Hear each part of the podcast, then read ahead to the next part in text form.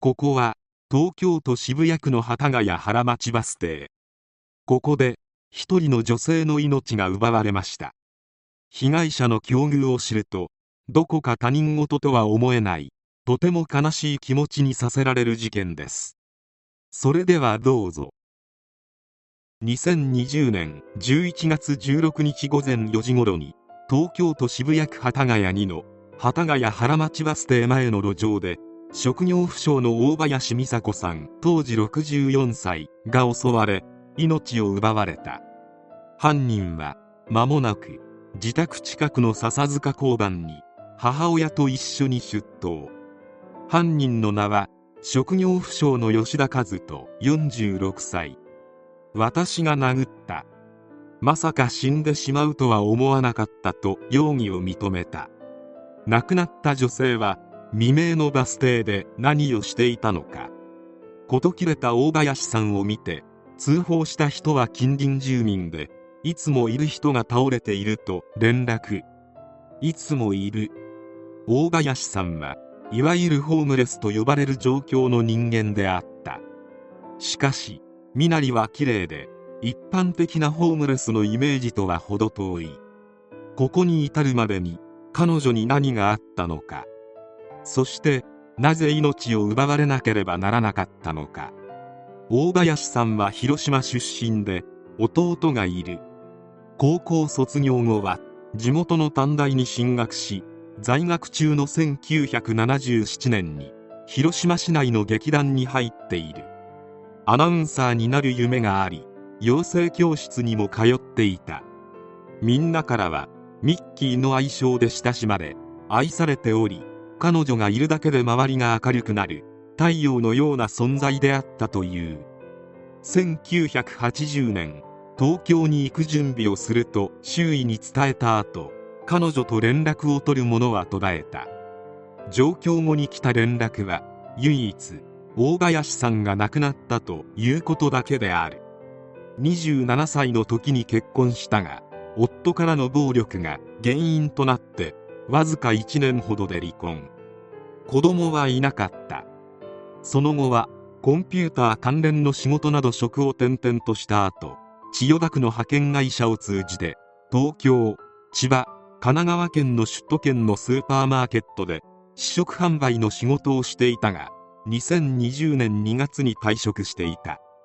また2017年頃までは杉並区のアパートに住んでいたが家賃を滞納して退去することになりホームレス状態になってしまっていた。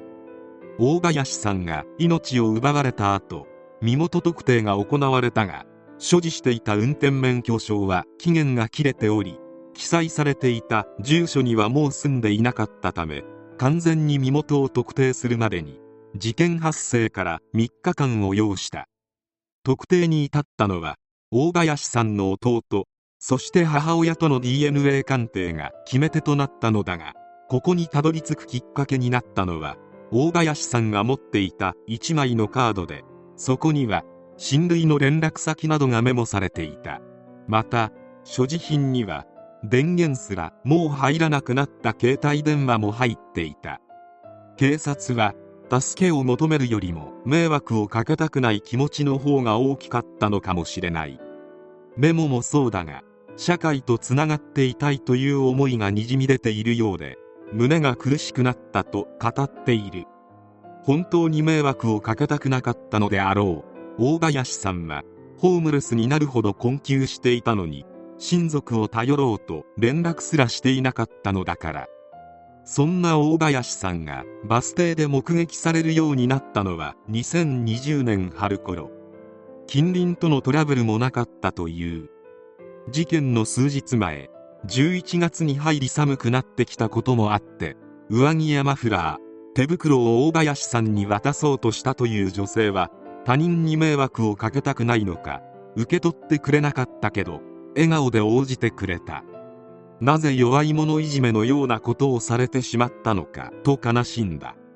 そして11月16日の未明大林さんは吉田和人に襲われ命を落としたのである。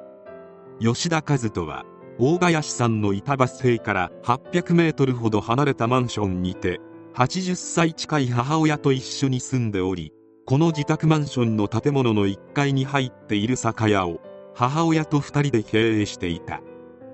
母親と2人暮らしで父親が約3年前に他界後は二人三脚で店を支えていたが近所トラブルを起こす一面もあったという。取引のある居酒屋の男性従業員は事件当日も普段と変わらず酒を運んでくれたので信じられないと驚く。吉田は母親と地域清掃のボランティアに励む真面目な性格だったという。幼い頃から家族ぐるみで付き合いがあった女性も優しい子だった。別の就職先でうまくいかず店を手伝うようになったと語る。その一方で男性従業員は吉田のお父さんは生前息子が引きこもりがちだと心配していたとも明かす。近所の男性は神経質そうな感じでたびたび苦情を言われてクレーマーのようだった。男性が引っ越してきた1年半前吉田が男性宅を訪れ自宅のバルコニーから見える世界が自分の全て。景色を変えたくないとアンテナの設置位置を変えるよう強く求められたなどトラブルが絶えなかったという。そして事件当日